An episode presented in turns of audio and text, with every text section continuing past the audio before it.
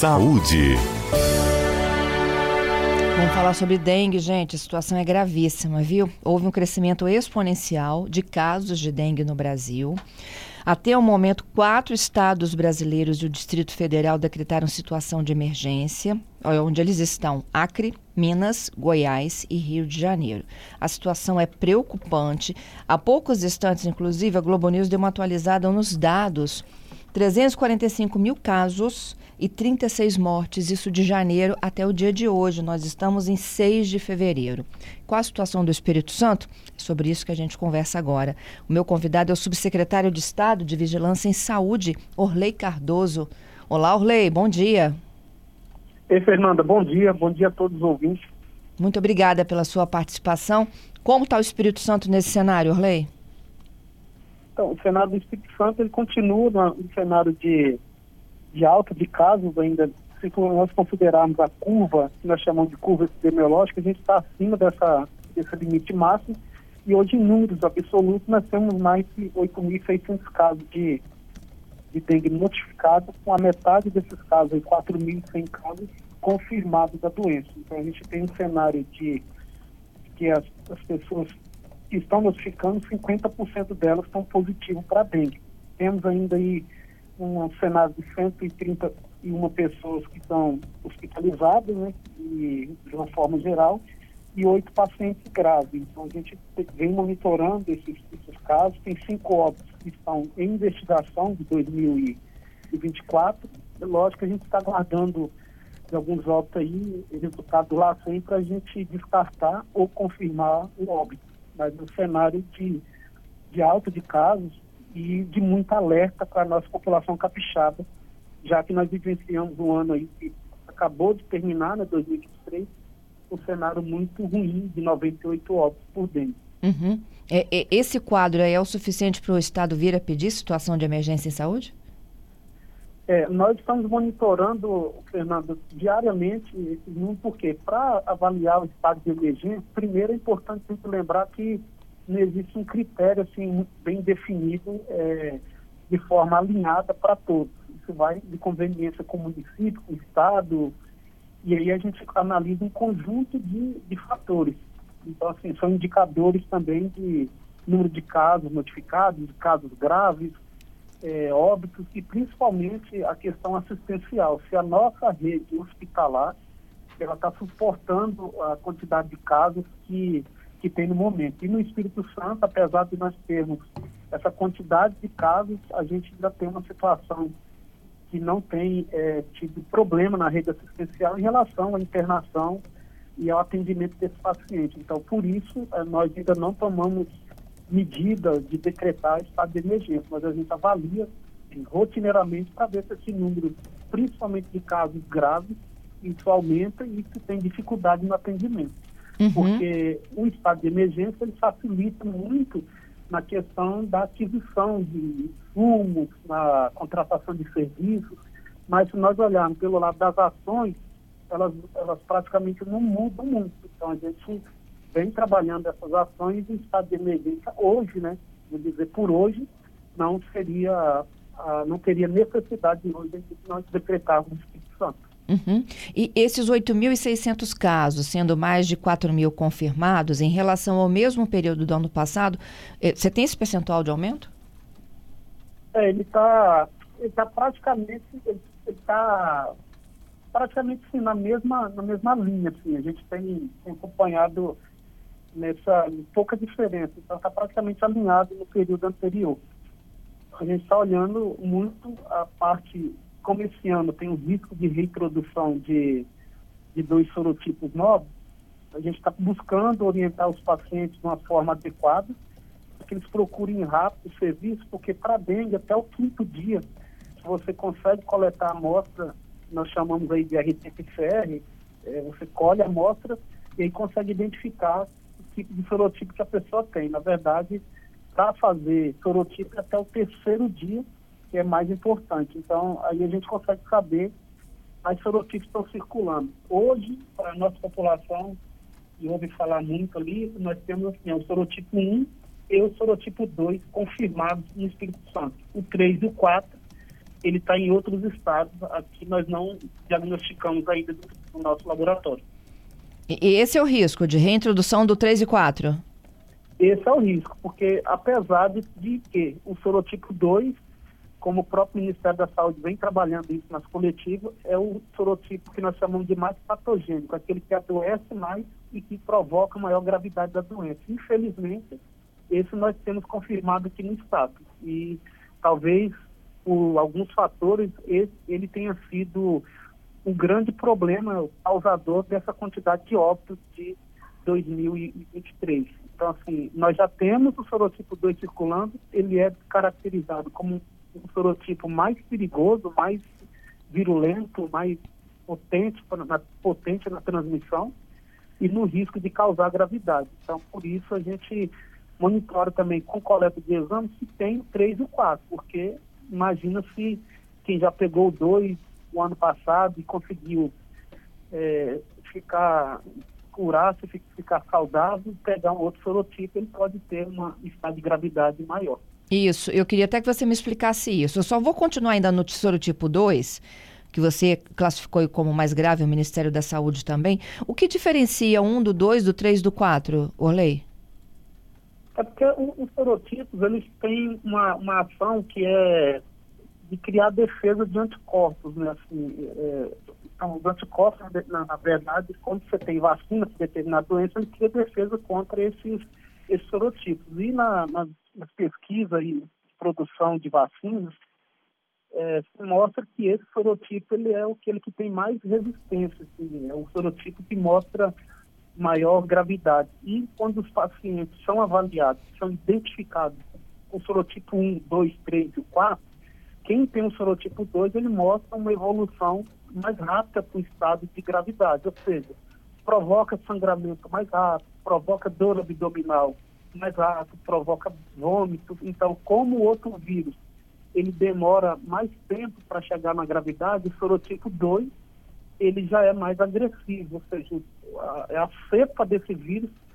Aí quem ouviu falar o tempo todo de Covid, via que nós falávamos de sublinhagem, de, de, de subtipo, né? Na dengue é o sorotipo. Então, o sorotipo 2, ele é mais agressivo, ele destrói as células do, do, do sistema imunológico mais rápido e provoca gravidade. No caso da dengue, ele vem muito com questões de dengue grave, que é que as pessoas conheciam muito aí por dengue hemorrágica, né? Provoca hemorragias e, e isso faz com que o paciente entre no estado de gravidade mais rápido. É quando aquela queda grave das plaquetas também, né? Exatamente. Aí você tem queda de plaquetas, né? Você tem queda de outro indicador que é hematócrito, né? Que ele mostra a questão da desidratação. Aí esse nomezinho hematócrito está ligado à questão de, de, de da, da, desidratação, que as células são rompidas e por isso que se fala muito que tem que hidratar para poder repor o líquido, o líquido que se perde. Então, assim, no caso do rompimento da célula que o vírus destrói na nossa corrente sanguínea, ele começa a provocar sangramentos. Por isso que ah, muitas pessoas, já têm chamados sinais de alarme, já tem manchas escuras na pele, ou seja, no braço ou, no, ou na perna. Então, isso é sinal que está tendo algum sangramento interno que está provocando essas manchas. Então, isso é porque o vírus está destruindo as células e aí o, o, apresenta essa chamada petequias, né, que são as manchas escuras pelo corpo. A identificação do teste é até o terceiro dia útil? É, o correto é até o terceiro dia. Se a pessoa chega lá no quarto, ele vai colher o PCR e vai ser importante, mas nós não conseguimos identificar que sorotipo está circulando, porque aí a técnica aí não, não, não consegue, não é sensível depois do terceiro dia. Então, assim, até o terceiro dia do início do sintoma, é importante para identificar se é o sorotipo 1 ou 2, 3 uhum. ou 4. Agora, até o quinto dia é para saber se você tem dengue, zika, chikungunya, e após esse período tem um outro exame que faz, que é a coleta de sangue também, que identifica, através de sorologia, se você já teve dengue. Ele, ele é um marcador que nós chamamos, marcador sorológico de memória. O que, que é isso? quando você pega dengue uma vez, e aí o laboratório consegue identificar, vou dar um exemplo usando seu nome. A Fernanda já fez lá e identificou que era, pegou sorotipo 1. Então você cria uma imunidade, uma memória para o sorotipo 1 e nunca mais você vai pegar o sorotipo 1. Você pode, os que tipicar para o sorotipo 1 não vai desenvolver mais a doença. Então, você fica suscetível aos demais sorotipos. Então, por isso, a importância da coleta do exame para a gente medir o que está circulando naquele local. Uhum. Eu conheço várias pessoas, olha, que fizeram, que tinham as características clínicas, né, de um quadro desse de dengue, mas cujos exames deram negativo. O que, que aconteceu aí? A janela estava errada? É, a janela imunológica, essa janela oportuna de coleta, ela pode estar errada e aí dá negativo. Outra coisa também, ô Fernando, que muitas pessoas utilizam a técnica do teste rápido, que é o, é o NS1 que se faz na dengue. E aí o teste rápido, ele vem no diagnóstico, no diagnóstico não para fechar diagnóstico, mas como triagem. Ele é muito importante numa unidade de saúde ou num ponto de assistência para ajudar a classificar, ou seja, quando você tem um volume grande de pacientes, você consegue saber, ó, esse é suspeito de dengue, eu faço CNS1 e já vou criando, mas ele não pode ser confirmatório. A orientação do Estado, do LACEN, e do Ministério da Saúde é assim, mesmo se você fizer o NS1, que ele não é proibido, é uma técnica que vários estados utilizam, mas o profissional deve coletar a amostra, ou seja, se não tiver no dia de coletar a sorologia, ele deve orientar o paciente a retornar depois do sétimo dia, e se tiver na janela até o quinto dia, ele coleta o PCR, e se tiver até o terceiro dia, ele coleta a amostra também para isolamento viral. Uhum. E depois de quantos dias que é o IgG para saber se você criou imunidade? É, normalmente você tem aí, é, você tem mais de 60 dias, né? Isso varia, mas aí para dengue dá mais nesse, nesse período aí de 60 dias em torno. Uhum. Mas é uma, uma questão que se identifica muito pouco, porque na, no critério, se você pegar desses 4 mil e 100 casos notificados até a semana 4 desse ano no Espírito Santo, a gente tem uma, um percentual de laboratório menor em relação a, ao critério clínico. O que, que é o critério clínico epidemiológico?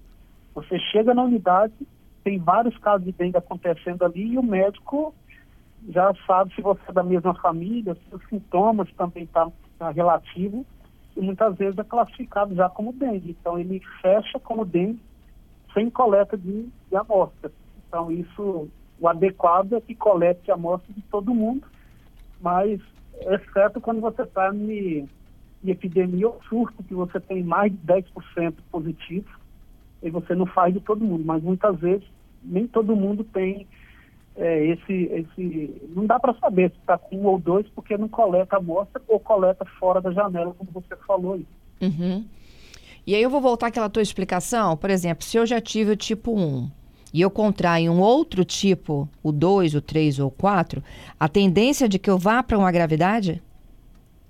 É, a tendência é que você tem, você tem mais probabilidade de ter gravidade. Agora, se você pegou o 2 em qualquer circunstância, você tem um risco de gravidade maior do que os outros, por ele ser mais, é, mais patogênico, né? Ele, ele tem um vírus é, mais que se reproduz, se multiplica mais rápido e causa gravidade mais rápido. Mas assim, como o sistema de defesa já está mais frágil, qualquer vírus ele contribui depois para você ter gravidade. E lógico também, associando isso, se você tem, é portador de uma outra doença, se de HIV, se de faz tratamento de câncer, normalmente você tem a imunidade baixa muito rápida, né? então você fica mais suscetível a adoecer e se pega doença que já tem essa gravidade, e principalmente se for o sorotipo 2, aí a chance de agravamento é muito grande. Então, é, você, resumindo, você cria imunidade é, para a vida toda, para um sorotipo,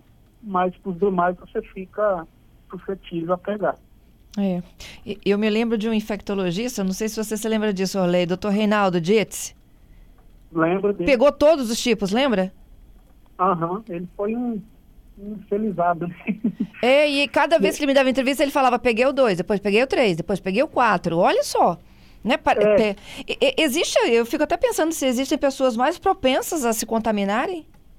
Infelizmente, tem pessoas no nosso estado que no ano passado foram, foram premiados de forma negativa de pegar não mais que um serotipo, mas pegou dengue e chikungunya ao mesmo tempo, que nós chamamos de co-infecção. Então, eu nunca peguei dengue até hoje, assim, eu tenho relato, mas eu não... É, o relato das pessoas, na verdade, é muito, muito difícil de quem pega dengue, né? Assim, é muito complicado. Imagina você ter dengue e chikungunya. Meu Deus. Então, assim, no caso, nós tivemos aqui é, 16 pacientes que tiveram essa infelicidade, pegou dengue e chikungunya, e nós temos aqueles pacientes que, por não coletar o isolamento viral, tempo oportuno, a gente não sabe se ele já pegou um, dois, e o três, aí a gente não tem que mensurar, porque o doutor Rinaldo, aí, usando o exemplo, provavelmente por ser uma pessoa da área, ele já corria e fazia dentro da janela, né, dentro do tempo é, oportuno. É. Doutor Reinaldo está em Portugal hoje, senão eu já o convidava para participar aqui conosco. Eu vou tentar localizá-lo, para ele poder dar o testemunho é. dele de, de como é tenso isso. Agora aqui, é, é essas pessoas que pegaram é, Zika e dengue, ou chikungunya e dengue ao mesmo tempo, é o mesmo mosquito que picou? Tinha os dois vírus?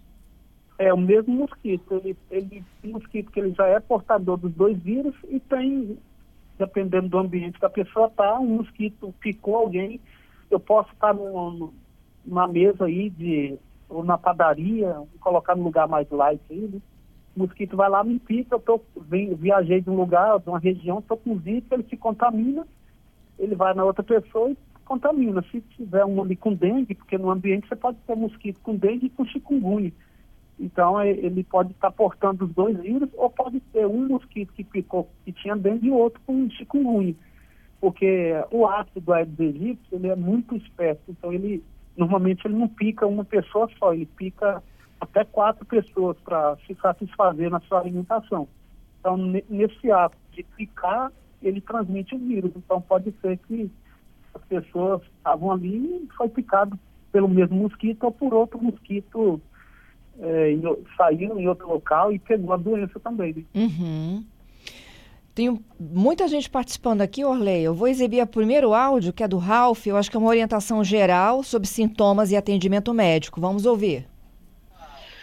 Bom dia, família CBN. É, gostaria de saber do Orley, é, esse nobre amigo.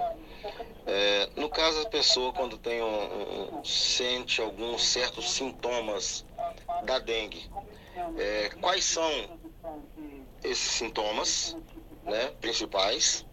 E quais hospitais procurar?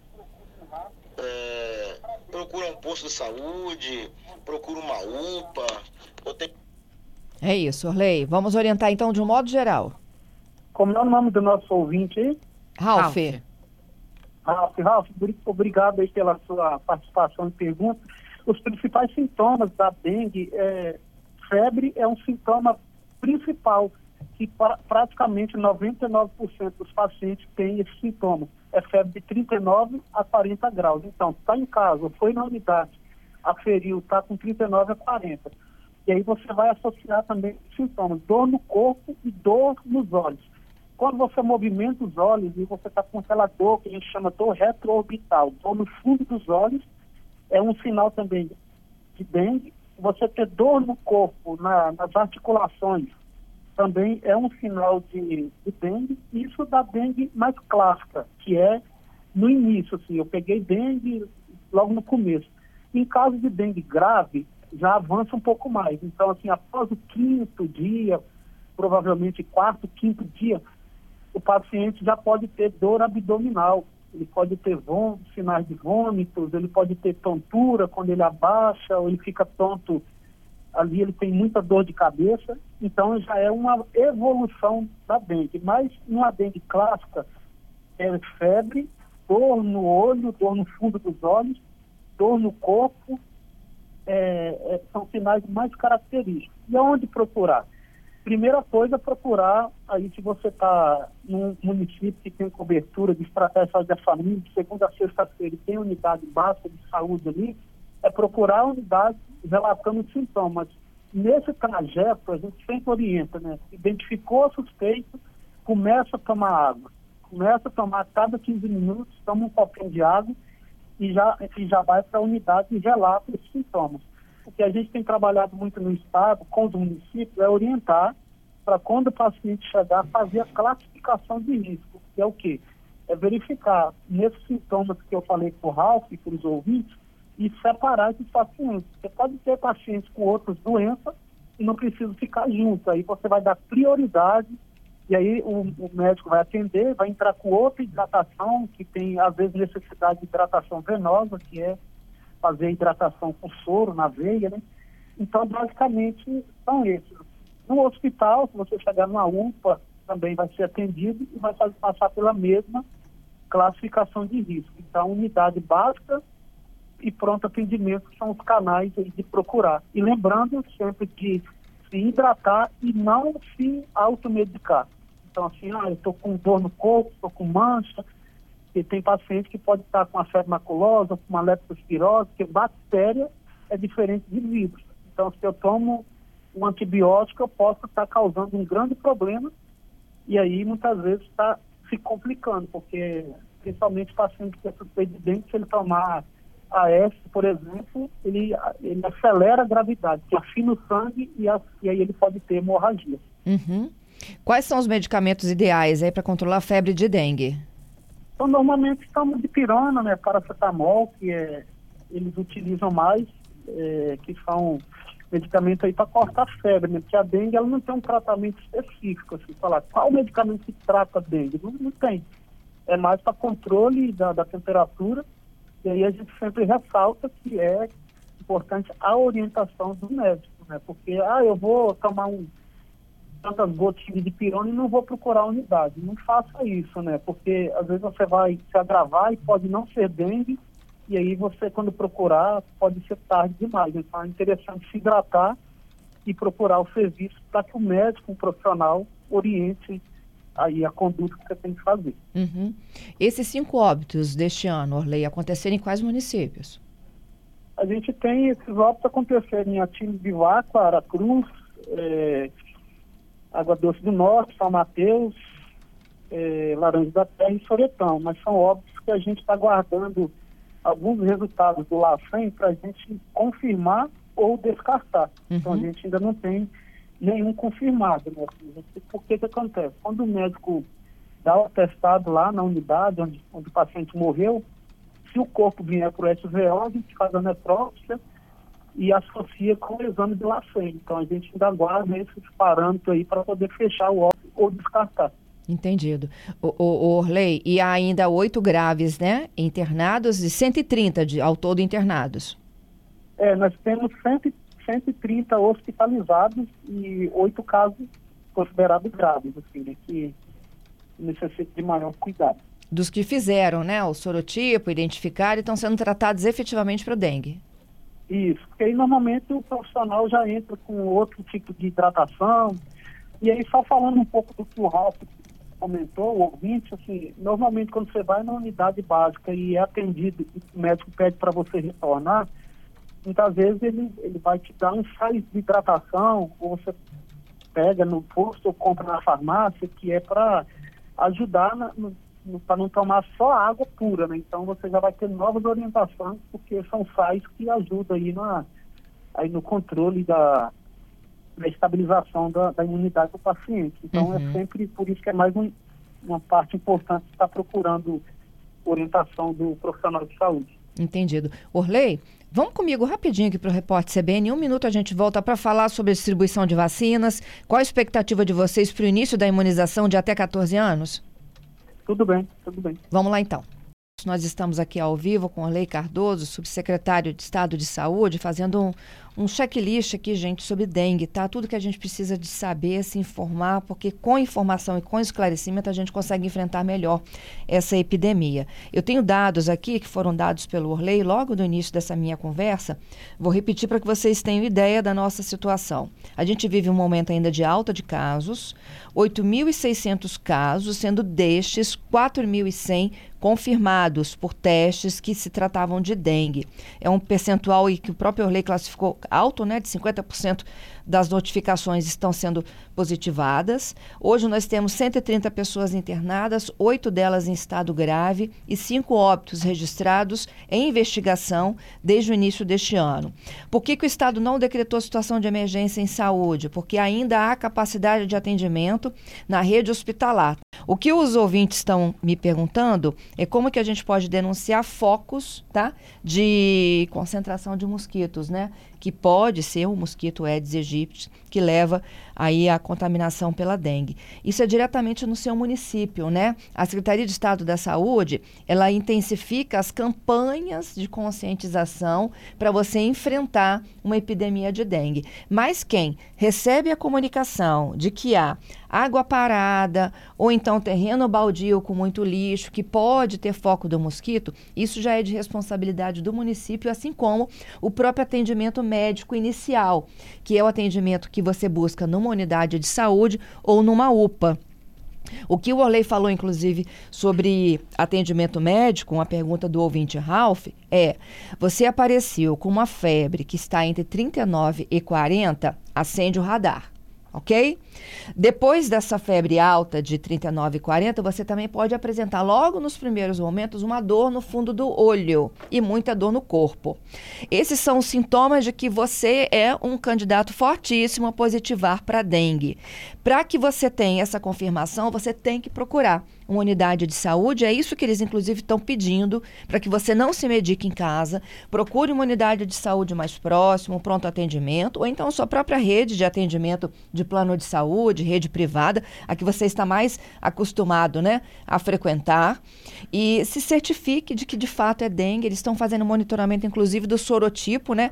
Hoje nós temos casos do 1 e 2, mas há uma preocupação imensa de que os sorotipos 3 e 4 possam voltar a ter casos né, registrados no Espírito Santo. É, só reforçando a, a, pergunta de uma das ouvintes, essa denúncia de terreno baldio, piscina com água parada, focos de dengue, isso é diretamente com o município?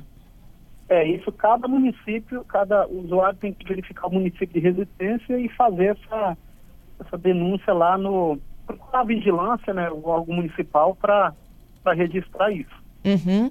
E é, com relação às vacinas, quem vai poder tomar? Quando chega? Qual a expectativa de vocês? Então, a vacina da, da dengue, que é a chamada Quedenga, produzida pelo laboratório Taquida, é, ela está liberada aí para o SUS é, no público de 10 aos 14 anos de idade. Então, a, isso no SUS que está liberado para esse público agora, 10 a 14. Pela Anvisa, ela está liberada aí também na rede privada de 4 anos a menos de 60, ou seja, a 59 anos, 11 meses, 29 dias. Então, assim, é, é ela não está é, liberada no SUS, mas ela é encontrada também na rede privada. No SUS, de 10 aos 14 anos, e quem é que não pode tomar? Então, gestantes e lactantes e pessoas que fazem tra é, tratamento de doenças imunossupressoras, ou seja, aquelas doenças que caem a imunidade com frequência essas pessoas não podem tomar. É interessante fazer uma, ressaltar uma situação, porque como ela está restrita um pouco de 10 a 14, é, infelizmente não sei se é o nome adequado, mas assim, nessa fase encontra também muitas pessoas que, que são gestantes, né? Então elas, mesmo tendo essa faixa etária, está no grupo, não podem tomar vacina. Então não tem orientação da Anvisa nem na bula da, da vacina. Então, e se estiver também amamentando, não pode tomar vacina. Então, esse, agora, em relação a prazo de entrega pelo Ministério da Saúde, estava previsto aí pela coletiva do Ministério que nós receberíamos nas primeiras semanas de, de fevereiro. Nós recebemos um informe técnico do Ministério da Saúde ontem, informando que das 37 posições, né, nós estamos na 31 primeira. Só que não veio ainda, não foi disponibilizada essa data aqui para o Espírito Santo. Então, eu não saberia dizer agora para os nossos ouvintes, porque não foi informado pelo Ministério a data que vai ser entregue. A ministra comentou ontem que eles estão já trabalhando isso para ser disponibilizado o mais breve possível. Eu creio que talvez a gente receba realmente na, aí no decorrer desses, desses próximos dias de fevereiro. Mas a gente está na escala de 37, está em 31 para receber. E outra questão da vacina que a gente precisa verificar, a gente está sempre reforçando isso, e mesmo tendo a vacina para esse público, quando ela chegar aqui, nós estamos trabalhando toda a logística na rede de frio, que é, nós já temos seringas, nós temos agulhas, temos insumos para para fazer a vacina, temos celeridade nas entregas aí para esses 20 municípios que vão receber, que é da região chamada região metropolitana do estado. Então a gente está preparado, só falta receber para que a gente consiga fazer logística de entrega.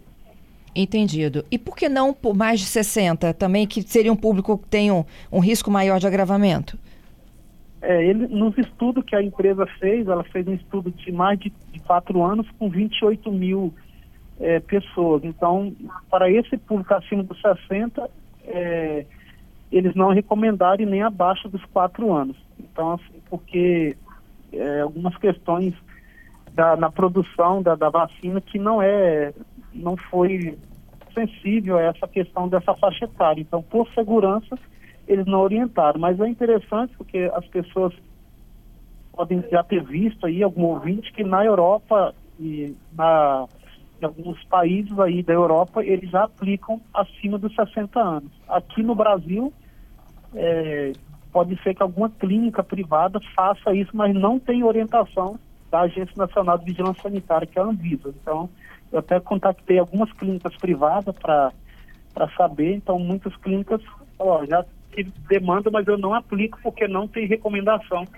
da Anvisa. Então, para o SUS, ela está de 10 a 14, que está liberado, na verdade, mas de uma forma geral está liberado dos 4 a menos de 60 anos. Entendido. É, é, então, a, vocês aguardam, né? Qual é essa nossa previsão de chegada em virtude do nosso número, 31? Isso. Algum estado 31, já recebeu a lei?